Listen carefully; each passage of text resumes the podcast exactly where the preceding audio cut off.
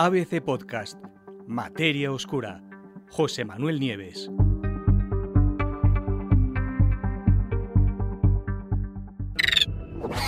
Júpiter, planeta caníbal.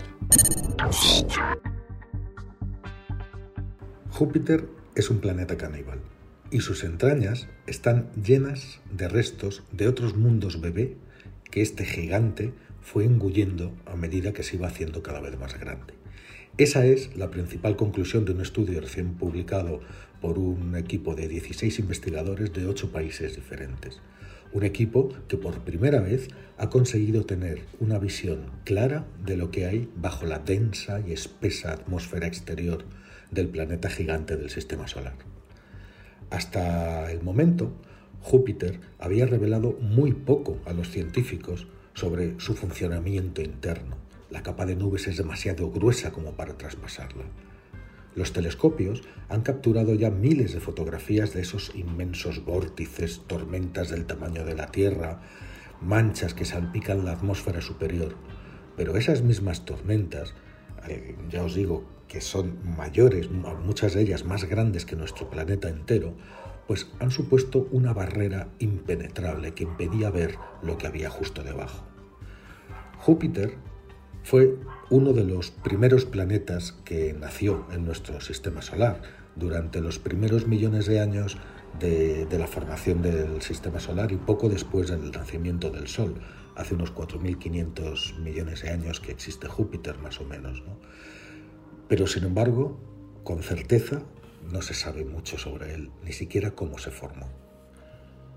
Ahora, en su estudio, los investigadores pudieron por fin y por primera vez mirar más allá de esa oscura capa de nubes de Júpiter, y lo hicieron gracias a los datos gravitacionales que recopilados por la sonda Juno de la NASA. Esos datos permitieron al equipo trazar un mapa de los materiales rocosos presentes en el núcleo del planeta. Y para su sorpresa, los científicos se encontraron con una abundancia enorme de elementos pesados, algo que no esperaban. Esa composición química, con elementos pesados, sugiere con mucha fuerza que en sus primeros tiempos Júpiter adquirió esos elementos a base de devorar un número indeterminado, pero seguramente grande, de planetesimales, es decir, planetas bebé que apenas estaban empezando a formarse. Según el estudio, fue precisamente así como Júpiter llegó a hacerse tan grande y a convertirse en el gigante de nuestro sistema solar. En la actualidad, hoy en el presente, Júpiter esencialmente es una gigantesca bola de gases en perpetuo movimiento, pero sus días empezaron de forma muy distinta, acumulando grandes cantidades de material rocoso, exactamente igual que hicieron el resto de los planetas del sistema solar, sin embargo, y esa es la diferencia, a medida que la gravedad de Júpiter, eh, a, medida que iba aumentando según el planeta iba creciendo, pues iba atrayendo más y más rocas. De esta manera su núcleo sólido se volvió tan denso que empezó también a atraer grandes cantidades de gases, incluso a enormes distancias, principalmente hidrógeno y helio que habían sobrado del nacimiento del Sol. Y eso fue lo que terminó por formar su enorme eh, atmósfera gaseosa. ¿Cómo se formó el núcleo rocoso de Júpiter? Bueno, hay dos teorías sobre cómo logró Júpiter mm, recolectar el material rocoso inicial. Por un lado, se piensa que podría, que podría ser que el planeta fuera acumulando miles de millones de pequeñas piedras del tamaño de guijarros.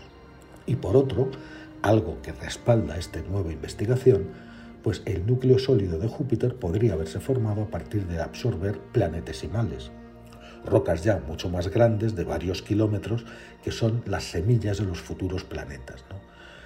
Eh, a partir de estos planetesimales se forman los planetas rocosos más pequeños como Marte o la propia Tierra. Por eso se les considera como planetas bebé. Y es posible, o sea, este estudio apunta a que fue así como Júpiter alcanzó su tamaño. Algo que hasta ahora, mm, sin embargo, mm, resultaba imposible, no se podía saber cuál de las dos teorías era la correcta. Y como no se puede observar directamente cómo se formó Júpiter, pues resulta que hay que averiguarlo juntando las piezas y la información que tenemos en el presente. Y es una tarea nada fácil. ¿Cómo pudieron los científicos ver más allá de las nubes? Bueno, para resolver esta cuestión y poner fin al debate y ver cómo había sido el origen de Júpiter ¿no? y cómo había adquirido esa masa rocosa que tiene en el centro, pues había, hacía falta construir una imagen del interior del planeta. Aquí en la Tierra mm, es fácil, tenemos sismógrafos que estudian el interior del planeta usando los terremotos. Las ondas de los terremotos son estudiadas los, por los sismógrafos y nos dicen la densidad y el tipo de materiales que hay debajo. Pero Júpiter no tiene una superficie donde colocar un sismógrafo. De modo, y además es muy poco probable que el núcleo de Júpiter tenga mucha actividad tectónica, ¿no? y movimientos y, y terremotos, con lo cual es mucho más difícil. ¿Qué hicieron entonces los científicos? Pues tuvieron que construir modelos informáticos de las entrañas de Júpiter por otros medios. ¿Y cómo lo hicieron? Pues combinando los datos gravitatorios recopilados por la sonda Juno, que actualmente está en órbita del planeta, y como la anterior sonda que también estuvo allí, Galileo. Las dos han medido el campo gravitatorio de Júpiter en diferentes puntos alrededor de la órbita, y los datos muestran que el material rocoso recolectado por Júpiter tiene una alta concentración de elementos pesados, elementos más densos y que por lo tanto tienen un efecto gravitacional más fuerte que la propia atmósfera gaseosa. Eso fue lo que permitió al equipo trazar un mapa con las ligeras variaciones en la gravedad del planeta y eso les ayudó a ver dónde estaba ese material rocoso de su interior. Los datos de Juno, por ejemplo, proporcionaron eh, datos de gravedad muy precisos que ayudaron a restringir la distribución del material interior de Júpiter. Datos muy singulares y solo se pueden obtener con una nave espacial que esté allí en órbita. de este modo, los cálculos dieron estos resultados. En el corazón de Júpiter existen elementos pesados que equivalen a entre 11 y 30 masas terrestres, es decir, entre el 3 y el 9% de la masa total de Júpiter. En ambos casos es muchísimo más de lo que se esperaba. ¿Cuáles fueron las conclusiones? Apunta a que Júpiter fue creciendo a base de engullir planetas bebés, como os he estado diciendo, eh, ya que la teoría de acumulación de guijarros, que es la otra, no puede explicar una concentración tan alta de, de elementos pesados. Además, los planetesimales absorbidos podrían haber seguido sumándose y adhiriéndose al núcleo de Júpiter incluso después de que empezara la fase de acumular gas. Eso se debe a que la atracción gravitatoria sobre las rocas habría sido mayor que la presión ejercida por el gas. Según el estudio, esta acumulación simultánea de material rocoso y de gas que se propone en esta teoría planetesimal es la única explicación posible para los niveles, eh, los altos niveles de elementos pesados que se han detectado dentro de Júpiter. El estudio revela otras cosas. Revela, por ejemplo, que el interior en, el interior de Júpiter, el, interior rocoso de Júpiter no se mezcla muy bien con la atmósfera superior. Y eso también va en contra de lo que los científicos pensaban hasta ahora. según el nuevo modelo del interior de Júpiter, eh, los elementos pesados absorbidos por el planeta han permanecido en gran medida cerca del núcleo y de la atmósfera inferior y no se han mezclado con la atmósfera superior.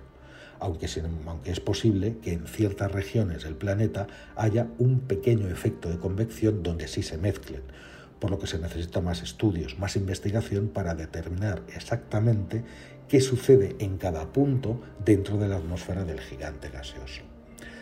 Los hallazgos de este equipo, mm, de paso, también podrían cambiar las historias del origen de otros planetas masivos del Sistema Solar, como son Saturno, Urano o Neptuno, que también podrían haber crecido a base de engullir planetesimales.